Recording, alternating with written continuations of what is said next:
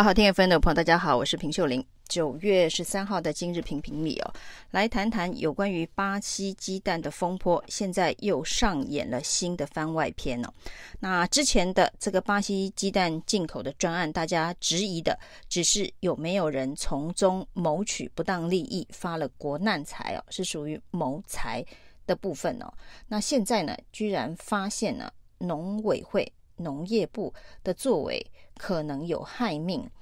的这一个不当行为哦，那原因是这一批巴西鸡蛋哦，啊、在农委会所提供的资料当中是五月三十号从巴西装船的。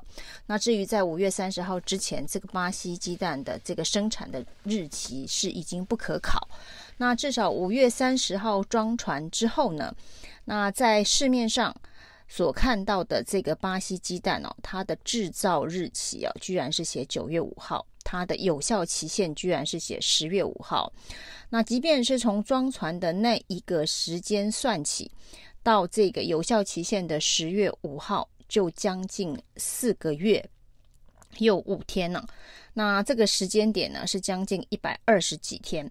那一个鸡蛋在从巴西上船，在台湾的这一个超市上架中间，长达四个月的时间，这个合不合理哦？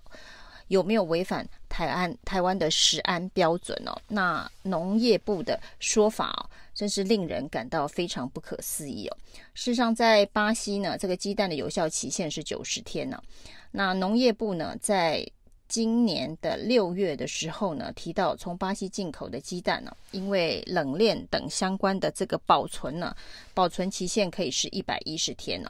那现在被发现呢，这个五月三十号上传的鸡蛋，十月五号是有效期限，将近一百二十天的这个期限呢。结果农业部最新的说法呢，是因为采取了这个。类似手机包膜的方式哦，所以它的保存期限可以长达一百二十天哦。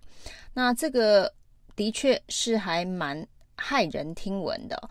那对于农业部被问到说，那日本当时进口巴西鸡蛋的保存期限是多少？农业部是一问三不知哦。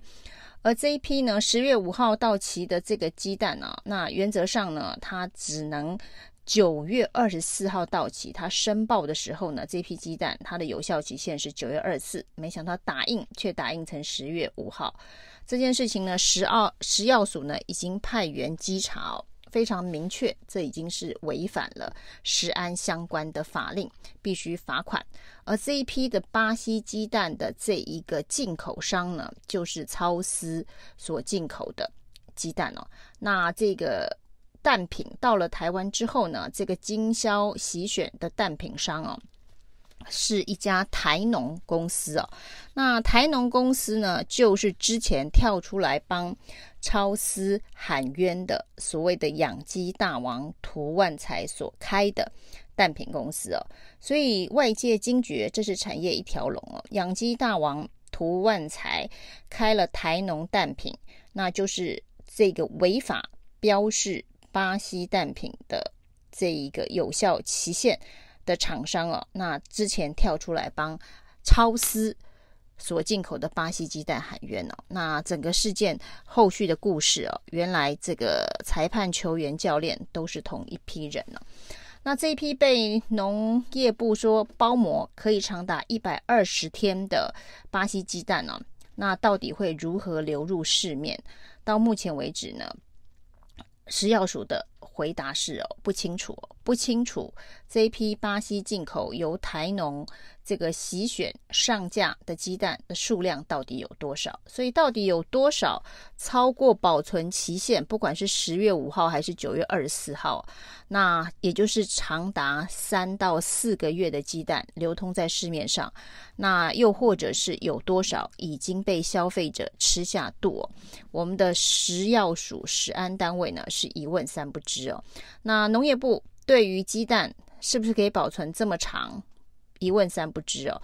食药署被问到，那这样子的鸡蛋呢，这个长效鸡蛋哦，流入市面的数量有多少？流向如何？是否销毁？销毁数量是多少？也是一问三不知哦。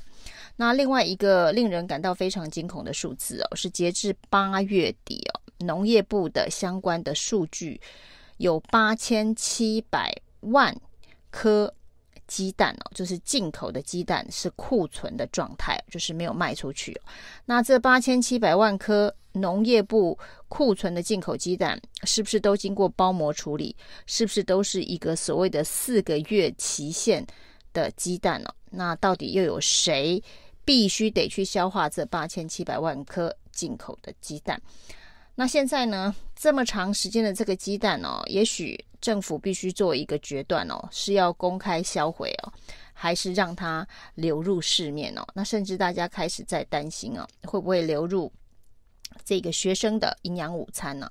所以呢，包括了台北市议员钟佩君就要求台北市政府的教育局全面的彻查学生所用的营养午餐当中是不是有巴西鸡蛋。那另外一个可能的流向，大家也担心是军队哦，因为过去呢，凡是有这一个食安相关的议题，或是有这个滞销相关的议题啊，那军队都常常是一个销货的重要管道，所以会不会流入军队，会不会流入学校，这是目前至少呢，这一个把握食安流程的食药署第一时间必须先。呃，紧急处理哦，这已经是一个非常必须要紧急处理的状态。那从这个巴西鸡蛋超私一人公司五十万资本额被踢爆到现在哦，那之前呢，大家所担心的是有没有人发国难财？农委会说呢，只赚了三千八百万的手续费哦，并不算是暴利哦。那这件事情当然见仁见智哦，是不是透过特殊关系？呃，拿到特殊的专案许可，拥有进口这一批巴西鸡蛋的权利。那农业部是不是做了不适当的补贴哦？那这些事情呢，呃，可能是减掉需要进一步的调查跟厘清哦。但是这都还没有直接伤害到国民的这个。健康安全哦，那至于呢，让这一个超过期限哦，真的大家很难想象啊。这个鸡蛋的保存期限经过包膜之后是一百二十天哦，那有人会想吃一百二十天包过膜的这个鸡蛋吗？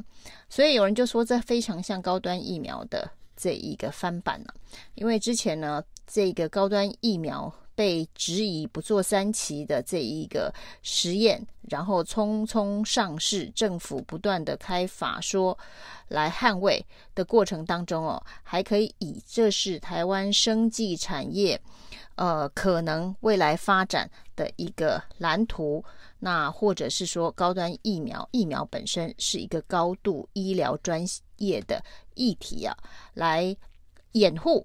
这个高端疫苗的相关的争议啊，可以用科学专业的方法，因为大家对于疫苗的了解程度其实是非常的低哦。但是鸡蛋这件事情哦，恐怕大家都知道，人人都懂啊。那一颗鸡蛋呢，五月三十号装船呢，那之前装船前到底还有多长的时间不知道。那到了台湾之后，居然保存期限写到十月五号，那这么离谱的事情呢？一开始啊，被踢爆的时候说有包膜，所以可以这么久。后来呢，被发现哦，连包膜的时间都超过了，就说呢，这是错误的标示啊，呃，标误标这个有效期限哦，所以立刻全面下架。因为呢，如果不全面下架，那这样子的臭鸡蛋啊，啊，真的进了消费者的这个肚子里头，万一发生任何食安危机的话，恐怕都是。政府相当难以承受的，这真的就是官僚杀人了。那这个腐坏的鸡蛋呢，可能会有沙门氏杆菌等等的这一些呃议题啊。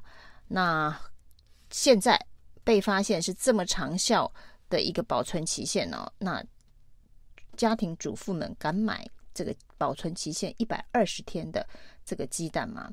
跟高端比起来啊，这一次如果要再用“爱国”这两个字来包装巴西鸡蛋的话，恐怕会引起滔天民怨呢。